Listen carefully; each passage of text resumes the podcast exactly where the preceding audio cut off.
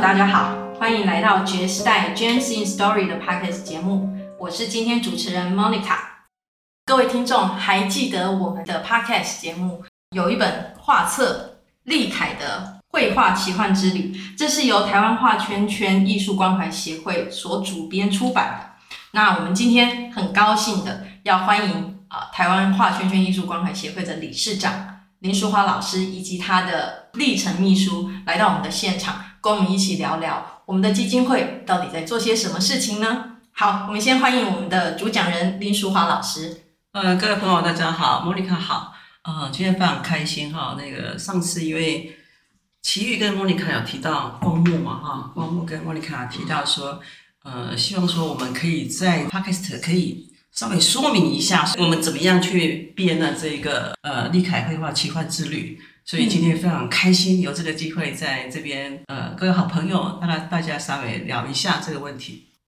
Hello，各位朋友，大家好，嗯，我是画圈圈的秘书李晨，很开心能够来到这里跟和大家分享。那各位朋友，我们是不是在坊间？其实我们看到有不少的协会基金会，那有些是在特别照顾某些特定族群。那有些是在推广一些特别的理念，那基本上这些基金会协会，他们都是非盈利的单位。那为什么他们要努力的成成立这些协会？他们到底是如何运作？他们想要达到什么样的目标？好，那我首先想要请这个林淑华老师 来跟我们说一下这个画圈圈关怀艺术学会它的成立的起源跟理念啊。那个老师，我们不要讲那个。官网上面都看得到的文字，讲一些啊，大家可以比较能够理解的的方式来跟大家推广一下。推广，呃，其实已经很怕这两个字哈，因为我跟立程的协会，我们的学生的作品都很好，到底要怎么推广哈？其实也是我们一个正在学习的东西了哈。哦，我在这边跟大家补充一下老师的背景哈。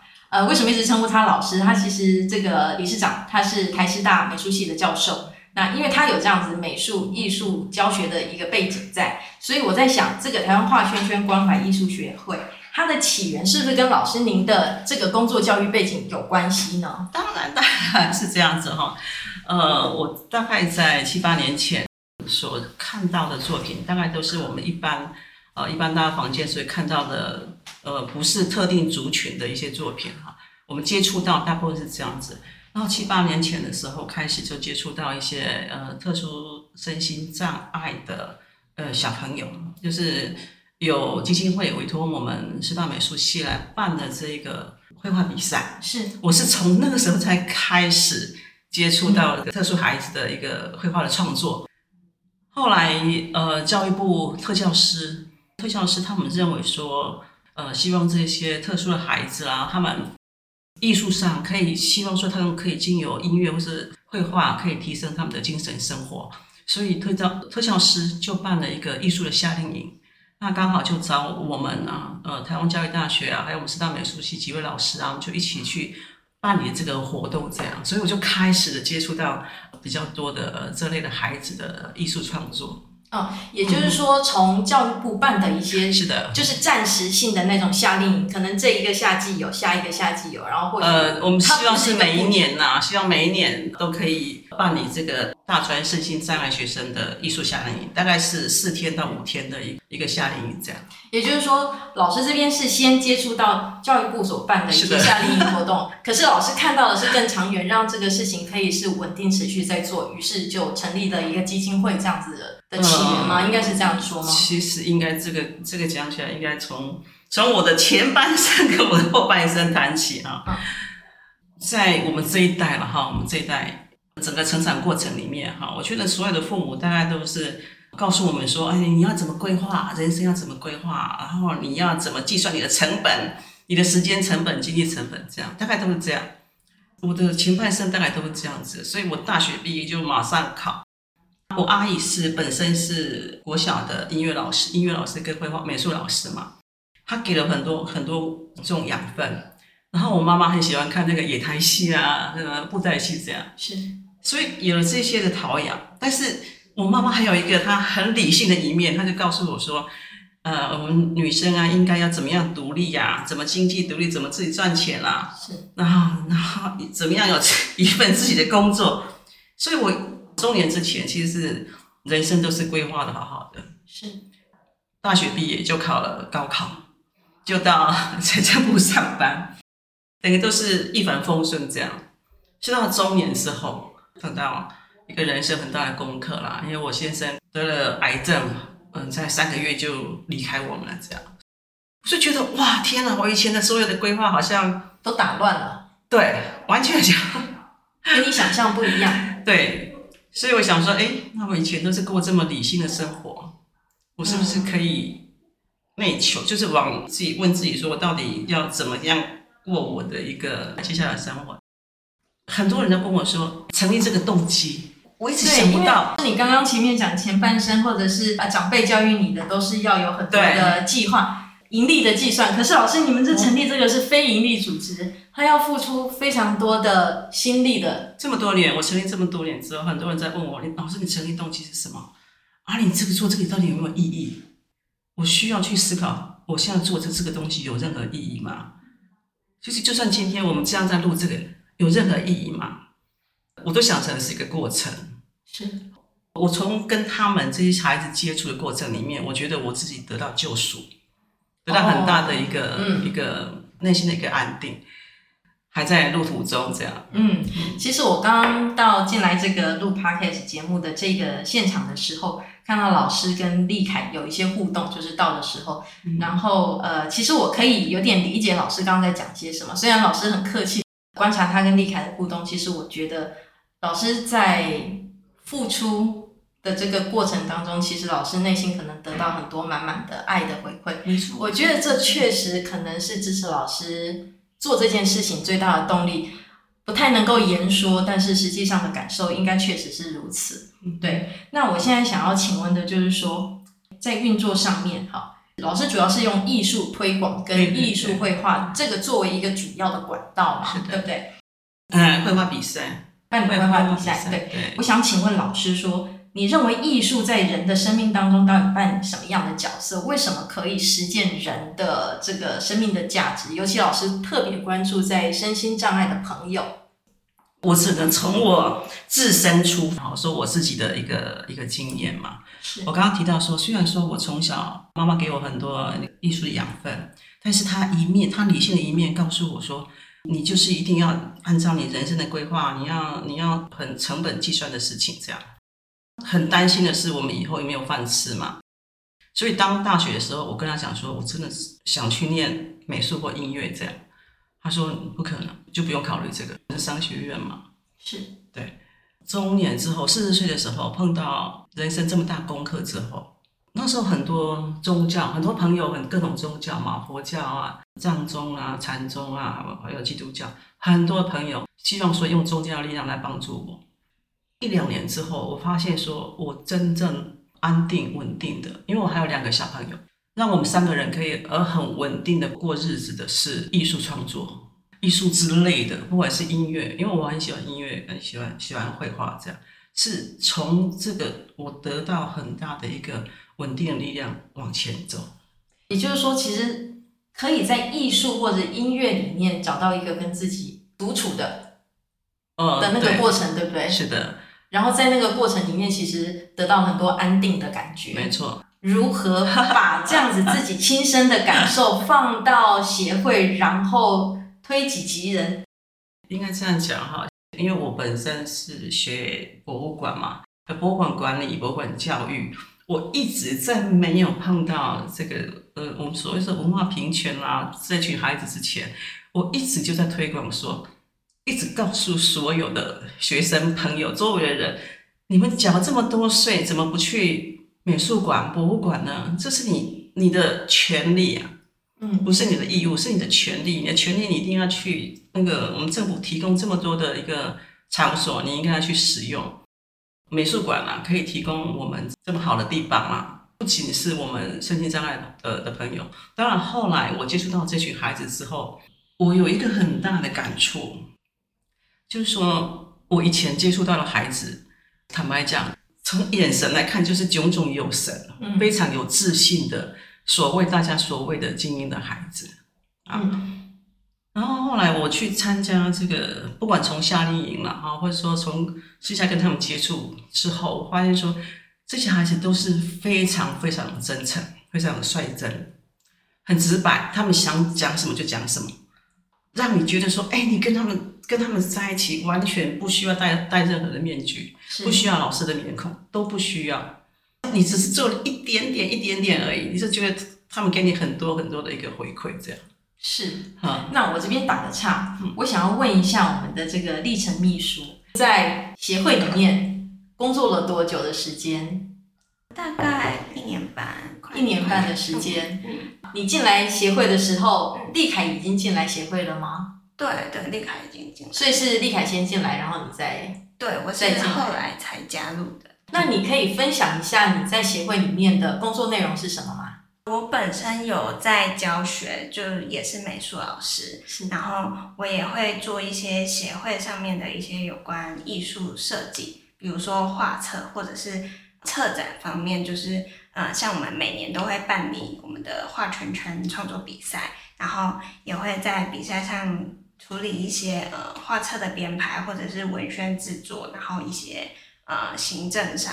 的事情，对，也就是说，丽凯的这一本这个画册，其实你也着力不少，就对了。那我想要请两位，可不可以回想一下，丽凯第一次跟协会接触的情况是什么？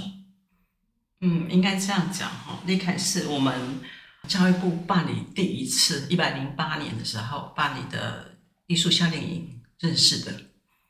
那时候，呃，所认识的丽凯，他其实没有画画过。没有画画过，没有，因为一般我们外面常常接触到的一些就是身心障碍孩子，比如说自闭症最多嘛哈，他们的绘画创作大部分都从小就开始学画的，嗯，丽凯没有。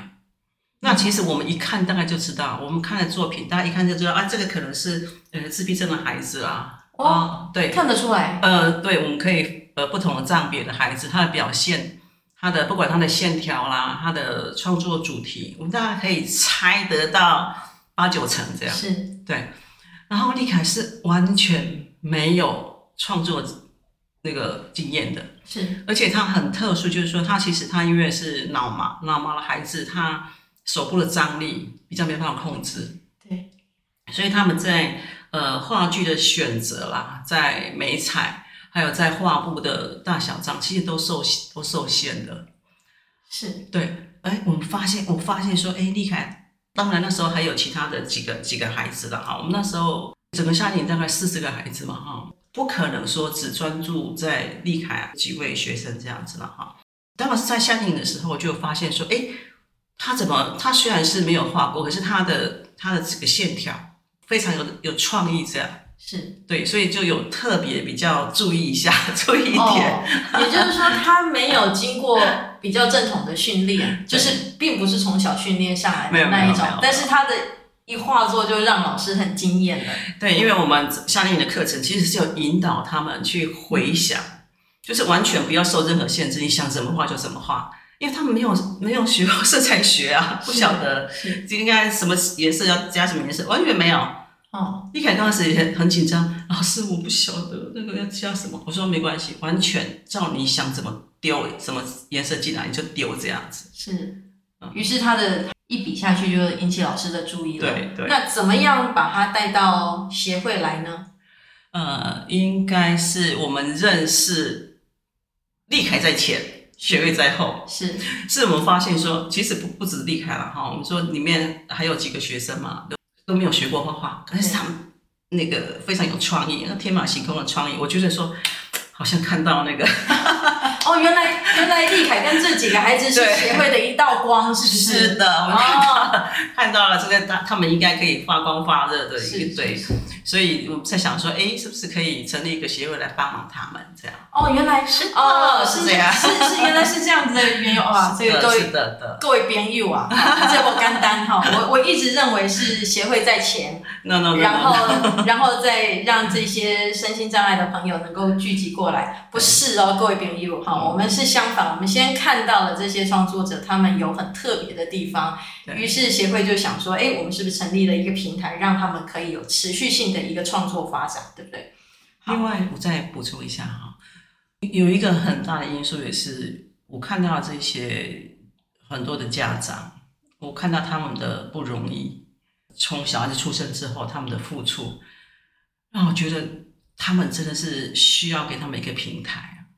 是对，主要是那那我这边请教一下这个我们历程秘书，好，在你在你的眼中，这些家长有没有什么让你特别印象深刻的？其实我自己也有家人，就是是身心障碍的孩子，对，然后所以其实我也算是比较可以贴近他们的生活，去了解说，呃，那个孩子他们跟自己的家长跟家人们是怎么相处的，因为毕竟是呃很亲的家人，对，然后我会发现其实。呃，不管是谁都都一样，就算跟普通的孩子，其实他们呃，孩子本身跟父母之间相处起来都会有磨合，只是说呃，他们有些可能有一些身心上的限制，对，会更加深了一些呃一些小小的生活上的不便，所以让他们就是跟爸妈之间就是有很多更需要去协调的部分。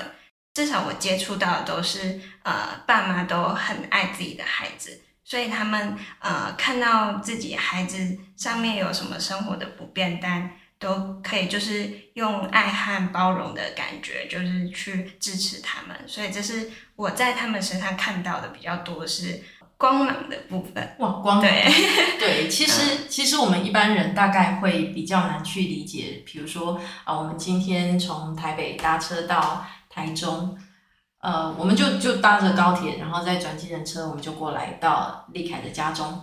那其实对这些身心障碍的朋友，他们要出门是非常不容易的事情，然后家人也要提供很多的协助。其实大概我们很难想象，像我们刚刚到立凯家的时候，其实我就观察到他们的从呃车库门口到他们家的大门口，其实有一个。立起来的一个斜坡啊，那当然应该就是为了让立凯可以方便的进出家门这样子。那其实呃，这些身心障碍的朋友，其实他们需要我们更多更多的关注，然后包容跟体谅这样子。呃，我们当然知道说，在这个呃协会这边啊，提供了一个平台。那我想请问老师，当初看到的那一个眼神很质朴的立凯，好，跟这个。一两年之后，诶，他似乎找到了他自己好像可以创作发挥的一个一个着力点。啊，我也看到立凯现在蛮有自信的样子，但因为我是第一次见到他，我看到他现在是很有 很有自信。我想让老师再多多分享一下，这样子一个身心障碍的小朋友，他或许过去会比较退缩，会比较没有自信。啊，那他这个蜕变的过程哈，其实就我们爵士代很很强调的一个觉醒的过程。他怎么样发现自己的价值所在，然后发现自己有一个特殊的专长可以去发挥，可以去发展他生命的价值。老师怎么样来看一下立凯现在的状态？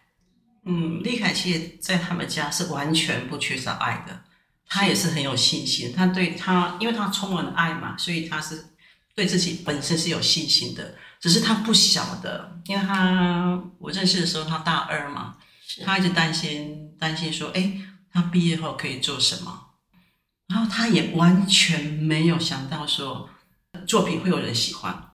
刚开始我鼓励他的时候，我说你真的可以，你一定可以这样。刚开始的时候，现在比较不需要了。刚开始的时候常常会赖我。就是将他的作品来给我说，老师这里在应该再补上什么颜色啊啊，这个地方再怎么加怎么加怎么减这样。经过几次的个展，帮他办了一个个展嘛，后来去年到蓝田市嘛，有到那考试院去做一个也是一个联展这样嘛。我发现说他那那个那个他的眼神他的光芒已经跟完全不一样，哇。老师就是把一块璞玉，就是雕琢到可以发光。没有他，他他他们他的妈妈、他爸爸真的是给他太多的支持了。呃，我把一个时事的东西先放进来讨论。啊，就是有一个脱口秀的节目，善笑身心障碍者的一个问题。这个是一个人权价值上面的价值观的一个问题。老师在这个台湾画圈圈艺术关怀协会的成立的宗旨上面，有一点我觉得很重要，就是说。我们怎么样去推广乐善好美的一个社会。对，把正确的一个人权价值跟包容多元的这样的一个概念能够推广出去。这个脱口秀的节目这个争议出现的时候，显然社会上对这个事情的认知，我们还要努力再加强的地方。嗯、老师认为，我们透过关怀协会，我们可以再怎么努力，或者是透过爵士代这个平台，我们可以再怎么样努力，让这样子的观念可以再更扎根。其实看到那个，我很想留言呢。你说那个吗？想留言啊？你说脱口脱口秀的那个，你想要在上面留言，怕又可以站，是不是？对，实在是看不下去了，这样想说，哎、欸，我们是不是要为我们身心障碍者来发声？这样。嗯，我觉得主要还是让大家都有这个呃想法吧，就是不管是帮助也好，或者是体谅也好，或是了解他们，我觉得尽可能的让大家都能多了解他们。呃，他们的生活啊，或者是他们的想法，其实他们有时候也跟我们一般人一样，就是有他们对于生活上的烦恼，有些甚至很单纯，可能就是啊、情感上的啊，或者是一些呃像刚才提到的，可能工作上，或者是啊、呃、面临以后不知道未来要做什么的问题，其实我们一般人也会呃遇到，所以其实很多。只要了解他们说，其实他们有一些烦恼，或者是他们有一些地方，就是其实和我们一样，那我们就可以用个很平常、很自然的心态去和你们相处，然后，所以我们之间也不会有那么多的界限或隔阂。我看到这新闻的时候，我当然我也是很生气，但是你知道，要要要平静下来，要平静下来哈，我们不要沦于这个政治的口水战，就是回归到一个很很很真实的一个问题，就是说，他跟我们不一样吗？我们跟他不一样吗？其实我们都一样。他在身体上面，他确实有一些障碍，可是他的观念、他的学识、他的努力都非常值得我们去学习。身体上比较没有障碍的人，不表示我们没有其他的问题。当我们去指着一个别人显而易见的缺点的时候，是不是其实我们自己才暴露自己最大的缺点了？如果有更多的平台，让这一群身心障碍的朋友，他们可以很自然的走出来，很自然的露出，很自然的在社会上跟大家互动，或许可以减少大家认为，哎，你跟我不一样，你就应该躲起来，你就不要常常出来。如果有更多的机会，哈，让像呃立凯有更多的平台展现他们自己，让人家知道说，哎，他其实跟我们没有什么不一样。啊，我觉得，我觉得更多的露出，更多的接触，应该会是好的事情。我觉得现在我们台湾已经有好多人在在关心这一群特殊的朋友，不晓得是不是一个视网膜效应。其实我们常常看到很多人办很多大型的一个活动啊，比如说现在教育部会带带他们去做那个热气球啦，啊是啊，带他们去龟山岛啊，哎，这都需要很大的付出了哈。我一直。心里有一个感觉哈，所谓的身心障碍者，基本上我觉得，如果说你从一个精神障碍的一个没有达到说我们那个所谓病理上判断的一个精神障碍者，但是哪一个人脑子没有问题了？是，所以我想说你，你你在你在批判别人你形体上的一个身心障碍的时候，你应该去思考看看，是不是你你就是一个这么健身身心这么健全的人吗？是，我觉得很多很多答案都是 no 的。嗯，不管在我们在画册啊，哈，在任何一个输出的一个，我们很少用身心障碍的一个创作者这这这这几个字眼。是，我们不用，我们也不用身心障碍艺术家这个。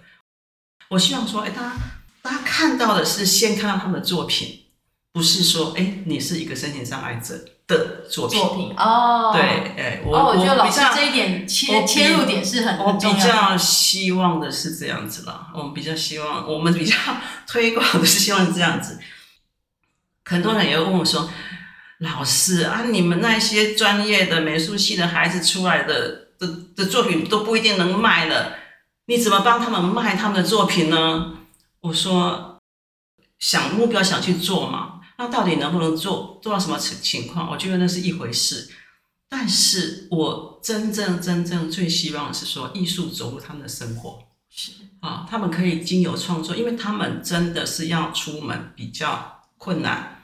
那如果说他们可以经由创作啊，去丰富他们自己的本身的生活，然后有音乐融入他们的生活，我觉得这个应该是我最想、最想要做的、最想要推广的，而不是说。去推广他们的作品，当然也是希望这样子啦。我是，我们觉得很很开心的，但是老师最根本希望的是，他们可以透过艺术来让自己获得自由跟疗愈吧。是的，是的，是的，这个是最重要、最重要的部分。那如果有附加价值，那当然就是更好的事情。对对对对。呃，协会的这个利益很好，要推广的理念也很好，我们都要努力的去追随跟跟实践这样子。那我想请问。推广这几年下来，遇到什么最重最重要的困难是什么？要需要大家一起共同再去努力的地方是什么？尽量在争取一些政府的补助啦，因为走下去还是要一些经费上的支持嘛。是。那我们当然协会的理监事们都是非常的热心啦。那我我们我们成立了做了呃几年之后，我发现有一些。非常感人的事情，都是我自己，呃，以前的，比如大学的同学啦，研究所的同学啦，就看到我这样在做，他们就很主动的，呃，就是完全没有跟我讲，就看到我们那个协会账号就就汇款进来，这样说，哎、欸，你帮我做了，我们我们没时间做这个，你赶快帮我们做这个，这样，这是让我觉得好像是也是维持我继续往前走的一个动力。谢谢老师，就是一个善的发想。哦，然后那当然，因为每个人在自己的人生历程跟工作岗位上面的状态不一样，有不同的角色。但是老师可以用这个善的念想去吸引大家一起来往前走，我觉得这个是一个蛮棒的事情。希望是这样子的，一定会。我们透过这个空中的节目，我们要就就是把这个善的发想再更推广出去。那历程秘书这边有没有跟我们分享？嗯，我们也是希望有更多，就是更多朋友们，然后可以欢迎跟我们来合作，或者是呃有什么喜欢他们的作品，对对对，然后一起就是分享艺术，然后还有艺术带给我们的很多美好，这样子。